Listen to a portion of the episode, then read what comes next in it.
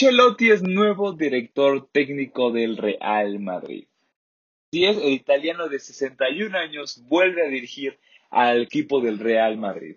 Un, un director técnico italiano que se dejó el alma, se dejó la piel, se dejó el orgullo dirigiendo al Real Madrid y le dio tan ansiada décima que el Real Madrid ya estaba persiguiendo y en el cual tenía 12 años de sequía de la máxima gloria europea de la mano del italiano, el Real Madrid logró conseguir esa décima Champions tan ansiada y tan amada por todos y cada uno de los fanáticos del Real Madrid. Y sobre todo, yo creo que es verdad, una Champions es muy importante, pero creo que el hecho de haber ganado la Copa del Rey al Fútbol Club Barcelona y en la forma en la que lo hizo, creo que tiene ligeramente más mérito que la Champions. ¿Por qué?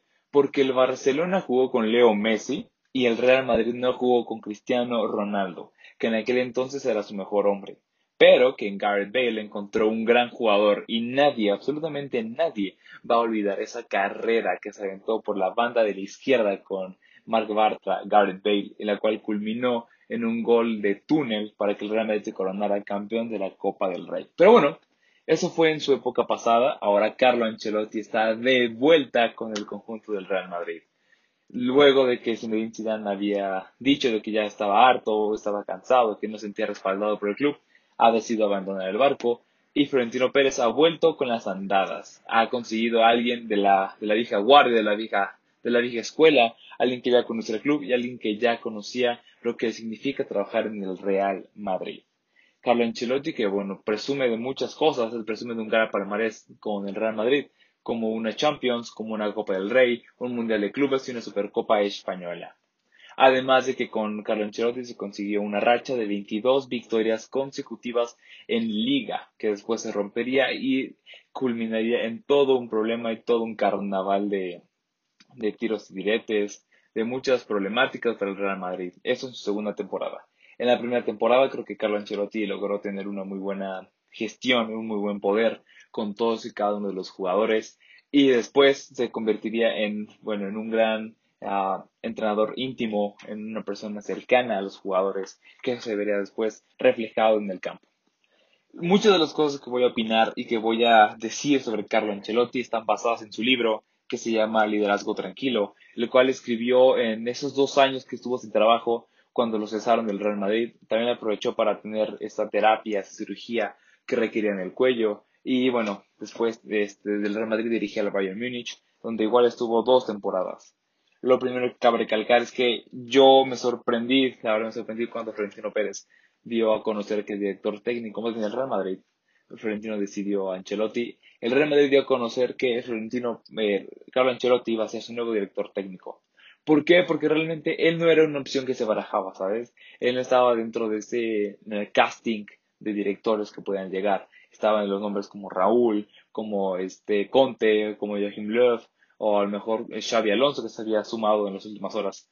Pero realmente Carlo Ancelotti se empezó a especular un, día antes de su presentación el día siguiente amanecemos con que ya es un hecho de que él es el nuevo director técnico. Creo que en ese sentido eh, Florentino Pérez ha hecho una muy buena estrategia de despiste para toda la prensa española que todos se la han comido.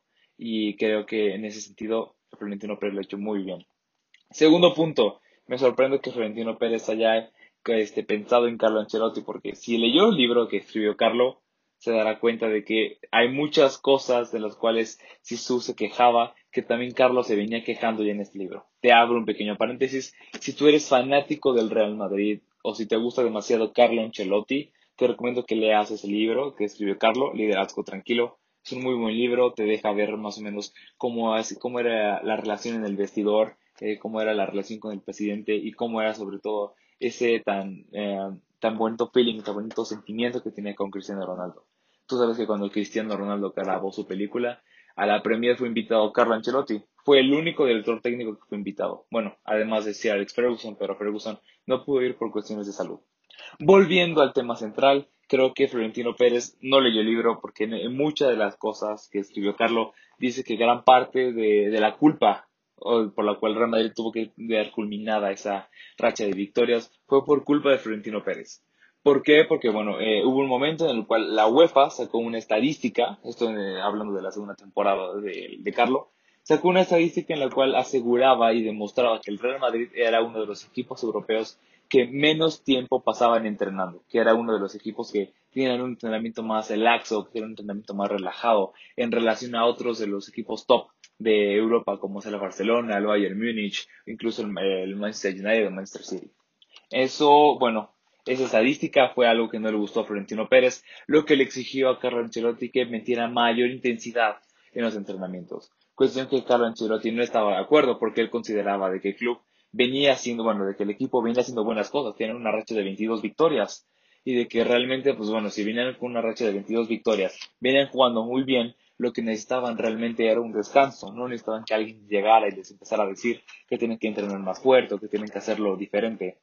Después de esa, esa, esa estadística, el Real Madrid jugó su siguiente partido y perdió esa racha de 22 victorias, lo cual encendió una, pequeña alarma dentro del club porque venía siendo como una, una crónica de muerte anunciada. Venía siendo algo de que pintaba de que la estadística era verdadera, de que realmente el que tenía la, razón de haberse quejado era Florentino Pérez. Después de ese incidente, Carlo Ancelotti tuvo que ver modificada su, su estrategia de entrenamiento, porque evidentemente ya no podían seguir entrenando de la misma manera, porque el jefe, que era Florentino Pérez, estaba exigiendo que cambiaran la forma de entrenar, que tenían que ser más agresivos, que tenían que ser más intensos, cosa que Florentino no le parecía. Además de que por aquel entonces tenían a muchas, muchos jugadores lesionados como Sergio Ramos, James Rodríguez, Pepe, Luca Modric y Karim Benzema. Específicamente del Croata y de Karim Benzema, eh, Ancelotti siempre ha dicho que esos dos hombres eran imprescindibles en su plantilla, de que eran dos jugadores que no se pueden dar el lujo de tenerlos fuera porque no tenían reemplazo. Entonces, durante esas lesiones, eh, Carleto explica que tuvo que haber cambiado la formación a un 4-4-2, dejando en punta a este Gareth Bale y a Cristiano Ronaldo. Cosa de que a Cristiano no le gustaba, a Cristiano siempre le gustaba partir desde la izquierda hacia el centro y Bale, bueno, Bale siempre se ha sentido más cómodo partiendo desde una banda, ya sea desde la derecha o desde la izquierda. Básicamente el Real Madrid estaba jugando sin un centro delantero. El, el delantero opción B que tenían cuando se ganó la décima era Morata, pero para esa temporada Morata se había ido cedido a la Juventus con una opción de recompra por parte del Real Madrid y que a posteriori habría sido el mismo delantero español Morata que había eliminado al Real Madrid de la Champions en aquella épica en aquella épica semifinal que se jugó en el Santiago Bernabéu. Después hubo un problema porque Carlo Ancelotti dice que en relación a su primera temporada uh, había tiene un jugador imprescindible como había sido Xavi Alonso. Xavi Alonso que era el el contención de aquel equipo, que tenía una muy buena mancuerna con Luka Modric, pero que para esta segunda temporada se había ido este Xavi Alonso y el jugador que quedaba era Sami Querida, un, jugador que realmente no había jugado de la forma que se esperaba porque venía lesionado, venía ya tocado en relación a sus otros equipos, creo que venía del Schalke 04 en Alemania. Entonces, eh, en ese sentido, Carlos también dice que culpa fue de, de, de su mala temporada en la segunda temporada, la cual se quedó en blanco, de que no tuvieron a Xavi Alonso. Después la lesión de Luka Modric, lo que también explica Carlo Ancelotti de que poner a, a Tony Cross y poner a Luka Modric, ambos en un contención, sería, iba a ser un problema. Es ahí cuando empieza también a poner a Casemiro. Casemiro que apenas llegaba del Oporto, que apenas empezaba a ser ese jugador relevante para el equipo. Fue Carleto que los puso juntos por, primera vez. Fue Carleto que puso a Casemiro, a Cross Modric. Esa tripleta, ese tridente mediocampista que culminaría con tres Champions consecutivas, con dos ligas y con unas estadísticas impresionantes por parte del Real Madrid.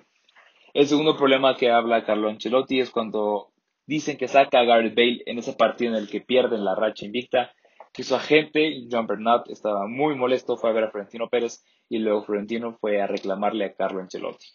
En ese sentido, creo que, bueno, y después Carlo redacta en su libro de que tuvo una charla con Gareth Bale en el cual él le afirmó eso de que estaba molesto y que le dijo a la, gente, cosa que también molestó a Carlo Ancelotti porque él siempre ha dicho de que él no trata con agentes, sino él trata directamente con jugadores.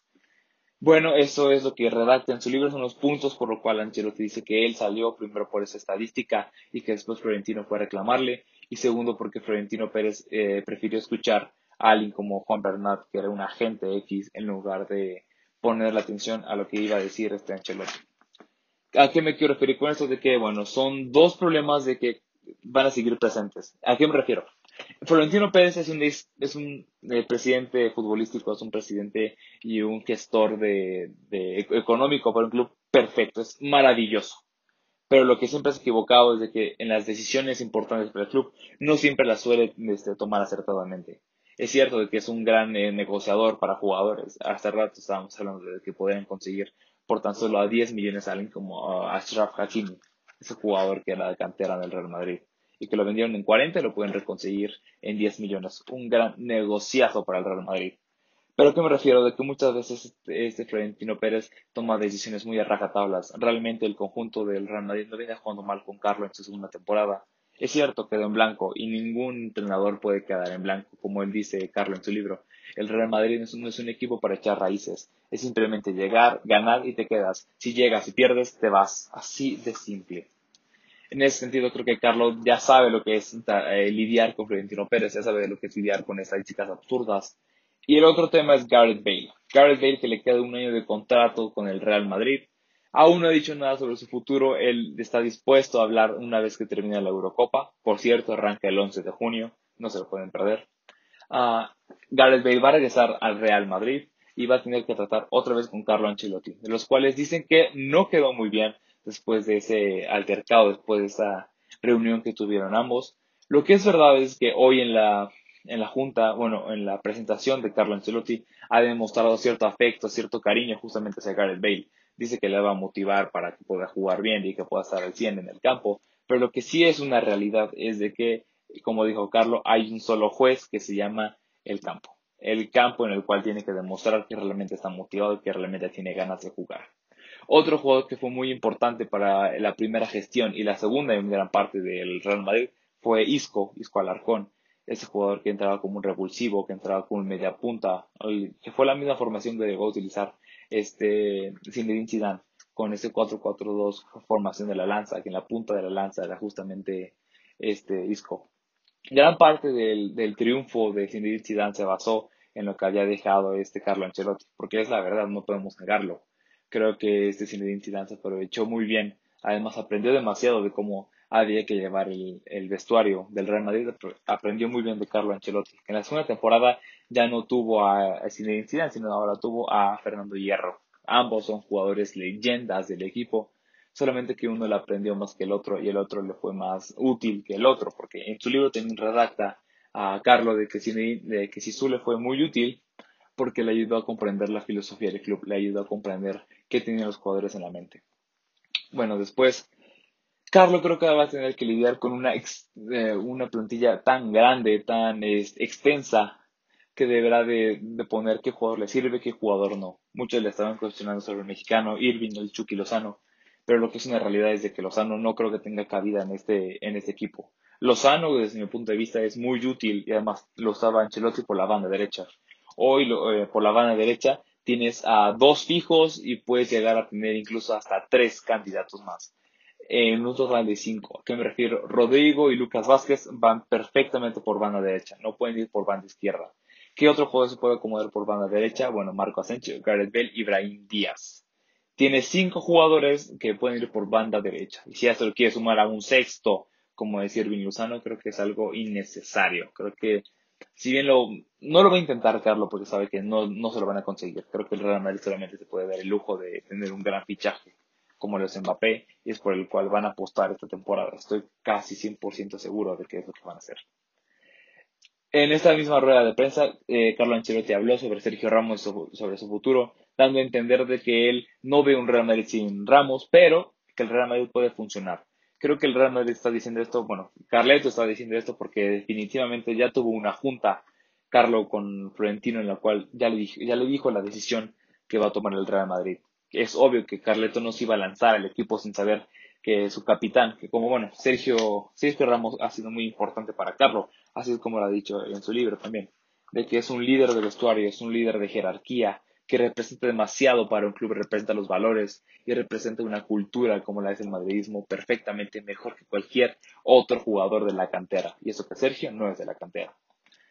Entonces ha hablado de que el Real Madrid se puede dar ese lujo de vivir, de, seguir adelante sin Sergio, pero que va a ser muy complicado desde luego. Lo que sí es un hecho es que el Real Madrid ya tiene un central nuevo, Confirmados tiene tres centrales, Nacho, Eder Militao y David Alaba. Esos tres centrales que, bueno, definitivamente van a ser parte de la nueva temporada. Lo que es una incógnita es Rafa Brán y Sergio Ramos. Son dos de, este, defensores centrales que fueron importantísimos para conquistar las tres Champions, importantísimos para conseguir las dos últimas ligas que ganó el Real Madrid bajo el mando de Sisu, además de los mundiales de clubes y las supercopas. Creo que son dos, bueno, podrían ser dos pérdidas que el Real Madrid sufra en demasía y que le pueden costar demasiado. Lo que es casi un hecho es la renovación de Lucas Vázquez, va a ser inminente por tres años y el día de mañana se va a hacer oficial por parte del club merengue. Un Lucas Vázquez que esta última temporada ha jugado de una manera espectacular, ha jugado lo imposible. De hecho, ha tenido que reconvertirse en un jugador primero como lateral y luego como extremo derecho. Realmente muy buena temporada que es Lucas Vázquez, más que, más que merecido esta nueva extensión de contrato. Pasando del otro lado de la moneda, del otro equipo, el rival, el acérrimo rival, el Barcelona, que ellos van viento en popa contratando jugadores gratis, eso sí, pero ¿cómo están contratando? Primero el Agüero, hoy a Eric, bueno, ayer a Eric García y hoy a Emerson Royal. Emerson Royal, que es un lateral derecho brasileño, le pertenecía al Real Betis, pero lo habían comprado en conjunto con el Barcelona. El, el trato que tenían era que si el Barcelona lo quisiera tener, tenían que pagar 9 millones. Yo a Emerson lo vi con, con mucha curiosidad cuando jugó el Real Madrid contra el Betis, y vaya que es un muy buen lateral. De hecho, en ese partido, a este Ferland Mendy lo hizo para el Chayote. Realmente fue un muy buen lateral derecho que le hizo correr siempre al espalda de Ferland Mendy. Yo creo que es una buena adquisición porque realmente lo que fue este holandés eh, el holandés del Ajax, del Barça, realmente creo que ha dejado mucho a desear. Creo que el Barcelona se equivocó. Bueno, no sé si se equivocó o no, pero creo que todavía no está listo este cuate, este estadounidense de origen holandés para jugar por, en el Barcelona. Hablando de su máxima estrella, Lionel Messi. Porque hoy se ha filtrado de que Lionel Messi está a punto de firmar un contrato de 10 años que lo va a vincular a la entidad laurana que este, bueno, este contrato sería básicamente dos años como jugador de Barcelona, luego unos dos años que sería, en teoría, sería jugar al Inter de Miami de David Beckham. Y después de esos dos años, después de su travesía por Estados Unidos, volvería a la Barcelona por unos seis años para volverse embajador del club. Y yo pues, estaba segurísimo de que Leo Messi se iba a ir, porque el, el Barcelona no tenía ningún destino, y la verdad es que creo que Leo Messi tiene la sensación que me deja es que Leo Messi tiene ese miedo de salir de su zona de confort, como que no quiere salir de, de Barcelona, que es donde se siente cómodo, sabe que es un rey. Entonces creo que el Barcelona le ha puesto una muy buena oferta. Lógico, no va a ganar lo mismo que ganaba con la anterior directiva, en parte porque estamos viviendo una pandemia que ha dejado tocado a todos los equipos europeos. Y creo que Leo Messi ha sido uno de los jugadores que ha tenido que adecuar a esta nueva situación si quiere seguir siendo parte de, de la entidad laurana. Lo que sí es que el Barcelona está haciendo un muy buen mercado de, de compra. Han comprado bastante bien. Eric García, que es un, es un jugador joven que viene a reforzar la, la defensa central. Emerson Royal, que le viene a hacer competencia a Virginia Dest. Y el Kun Agüero. Bueno, el Kun Agüero no es un gran fichaje. Tampoco creo que sea de mucha utilidad en el sentido de, de lo táctico, de lo futbolístico. Creo que llega para dos cosas. La primera, para adueñarse de un puesto que no tiene dueño, que es el delantero, que es el 9. Martin Brightway creo que es una decepción, ni siquiera entiendo por qué lo compraron. Y segundo punto es para que, bueno, tratar de convencer, darle más argumentos a Leo Messi de que se quede en, Barcelona.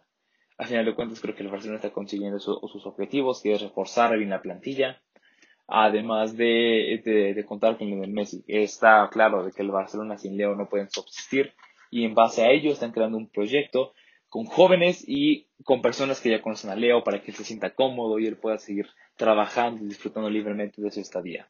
Otro, otra cuestión que se va a hacer oficial en los próximos, los próximos días es de su director técnico Ronald Kuman. También se va a quedar. Bueno, creo que Ronald Kuman se va a quedar no porque quiera, no porque pueda, sino porque simplemente no hay alguien más. Porque como se ha hecho, bueno, como se ha dicho en la prensa, Joan Laporta, el presidente de la Barça, le ha dicho en diversas ocasiones de que si por él fuera, ni siquiera lo hubiera contratado. Y bueno, no fue su decisión, no fue su director técnico, no va a estar a gusto con él, desde luego.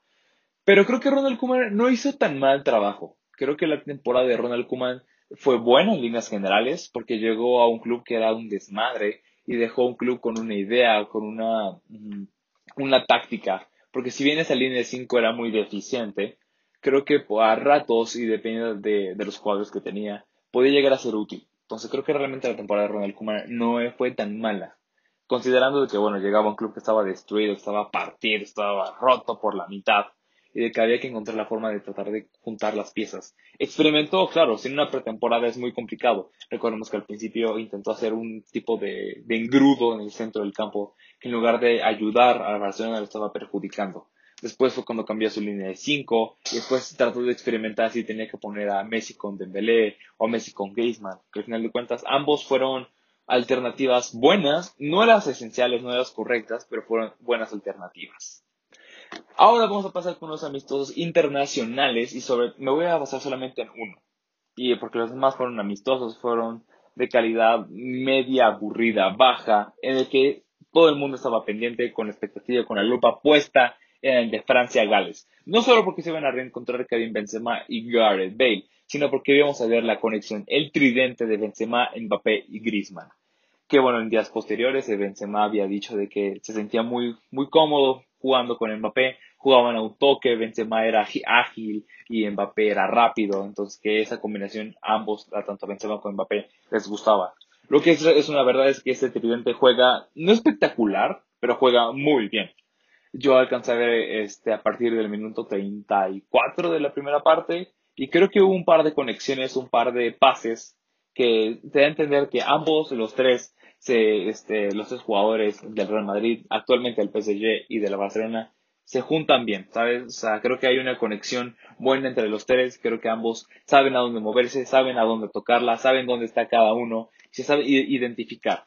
Creo que esta, esta delantera, este tridente eh, que tiene Francia, solamente ayuda a potencializar sus oportunidades de llegar a ser campeón de la Eurocopa, porque realmente Francia tiene todas las eh, oportunidades para ser campeón y creo que ningún otro equipo europeo tiene un tridente, por lo menos similar al que ellos tienen.